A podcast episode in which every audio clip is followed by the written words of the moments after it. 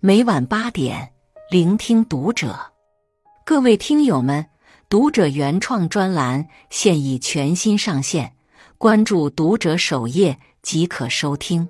今晚读者君给大家分享的文章来自作者二西。真正厉害的人都把自己的人生调成免打扰模式。你听说过翠波鸟吗？它们的身长只有几厘米。但是它们的巢穴比身体大了几十倍，有动物学家对这种现象很感兴趣，便做了一项实验。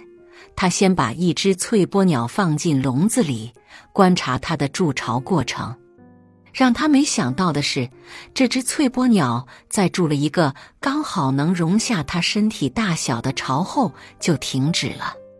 后来他又找来一只翠波鸟。将两只鸟放在一起，观察它们的筑巢情况。他发现这两只鸟都很在意对方的筑巢进度，只要看到另一只鸟的巢比自己的更大更好，便会不甘示弱地继续完善自己的巢。就这样，没过几天，它们便相继累死。可见，过度关注外物只会不断消耗自己。真正厉害的人。都懂得将人生调成免打扰模式。一过分关注外界信息，只会消耗自己。看过一个让人惋惜的故事：民国年间，阿静为了认真读书学习，来到上海。当时的上海，很多学生都想为国家的崛起出一份自己的力量，所以学生们不光专注于学业。也常常上街宣传新思想。阿静仔细考虑过后，认为自己对很多东西的认识还不够充分，便打算先好好读书，充实自己，然后再为国家出力。此后，在学校上课之余，他便抓住一切机会来读书和提升自己。在这个过程中，他有了更为成熟的思想。对当时的社会现象也有了全新的看法，但是渐渐的，他发现自己与他人格格不入。同班同学演讲的照片被刊登在报纸上，一些同学的事迹被社会各界广泛讨论，而且一有时间，同学们就会讨论当下的局势，并组织宣讲。渐渐的。阿静开始关注同学们的一举一动，他觉得所有人都在为社会出一份力，只有自己停留在原地。他开始质疑自己的选择，常常犹豫不决，不知道该干什么好。他每天都惴惴不安，感觉所有人都关注着自己，他的一举一动都招人嘲笑。由于盲目的与他人比较。过分关注外界，阿静彻底迷失了本心。他看不到自己的长处，也无心再继续读书学习，最终只能放弃追求，落魄离开。精进中说，在这个时代，信息是爆炸的，知识是过载的，观点是鼓噪的。全盘接收外界信息，并不会使我们的思想更全面，相反。它会使我们原来的小世界变得更加混乱，然后不断的质疑自己，一味的将目光聚焦在他人身上，只会徒增焦虑，背离初心。杨绛先生说：“世界是自己的，与他人毫无关系。将注意力集中在自己身上，才是最高效的生活方式。只有创造出属于自己的独立空间。”主动和外界划清界限，才能坚定的守住内心的一方净土，活出自己满意的人生。二，适当的屏蔽，才能专注于自身。你有没有过这样的经历？休息时间，打开朋友圈，看到朋友带着孩子又去外地旅游了；和邻居闲聊时，得知他家孩子参加钢琴比赛获奖了。上个月还顺利考过了舞蹈八级，开开心心的去同学聚会，却发现老同学又升职涨工资了，同事下班时炫耀自己的老公又给她发大红包了。不只是在日常生活中，在线上的各大短视频平台也是如此。随便一看，满屏都是成功人士，有人一周读完了三本书，有人年纪轻轻就月薪过万，更有人生活得过分精致。看着看着，内心越发焦虑，仿佛所有人都很优秀，只有自己被抛下。越关注，越在意，便越浮躁。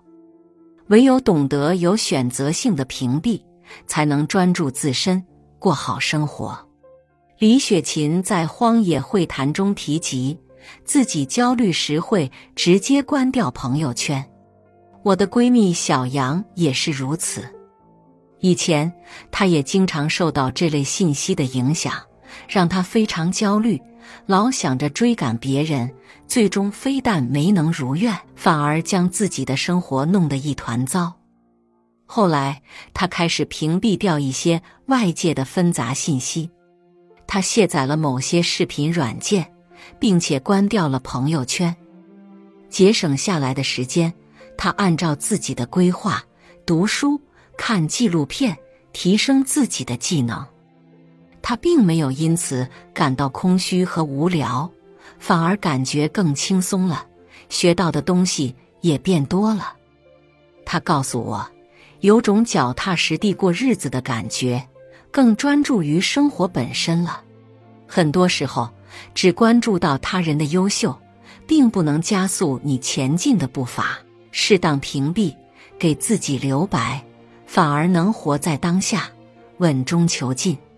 三，真正厉害的人懂得将人生调成免打扰模式。听过一句话：屏蔽力是一个人的顶级能力。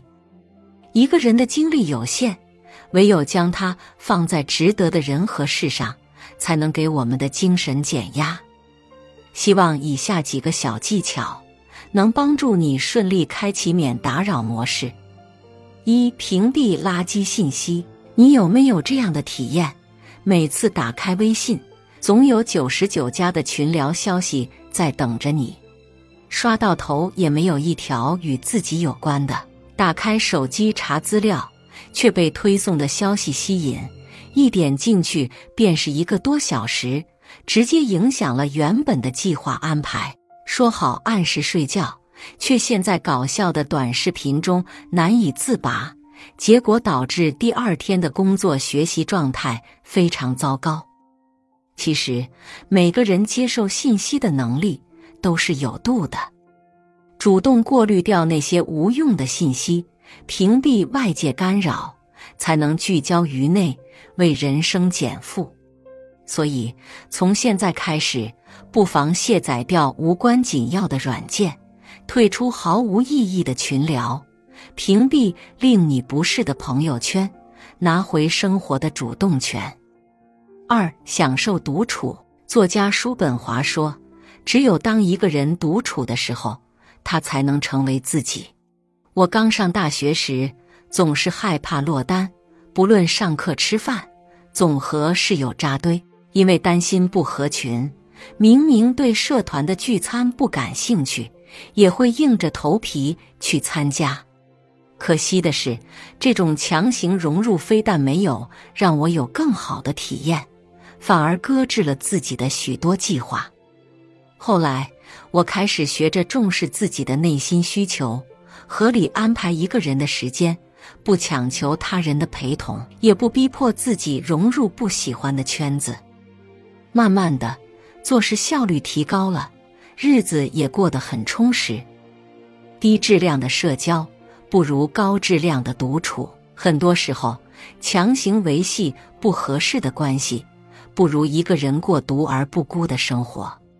闲暇时看一本想看的书，为自己做一顿饭，培养一个兴趣爱好。在这个自由的时间段里，做自己渴望的事，不必迁就他人，不必顾忌太多，感受自己的内心世界。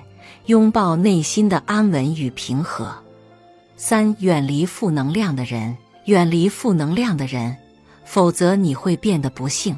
的确，人的情绪是会相互感染的。与积极向上的人交好，会在他的带动下变得开朗乐观；与满腹牢骚的人相处，自己也会自怨自艾。生活实苦，我们早已为了生活疲惫不堪，无需再承载他人的负面情绪。远离负能量的人，让自己活得更安逸自在。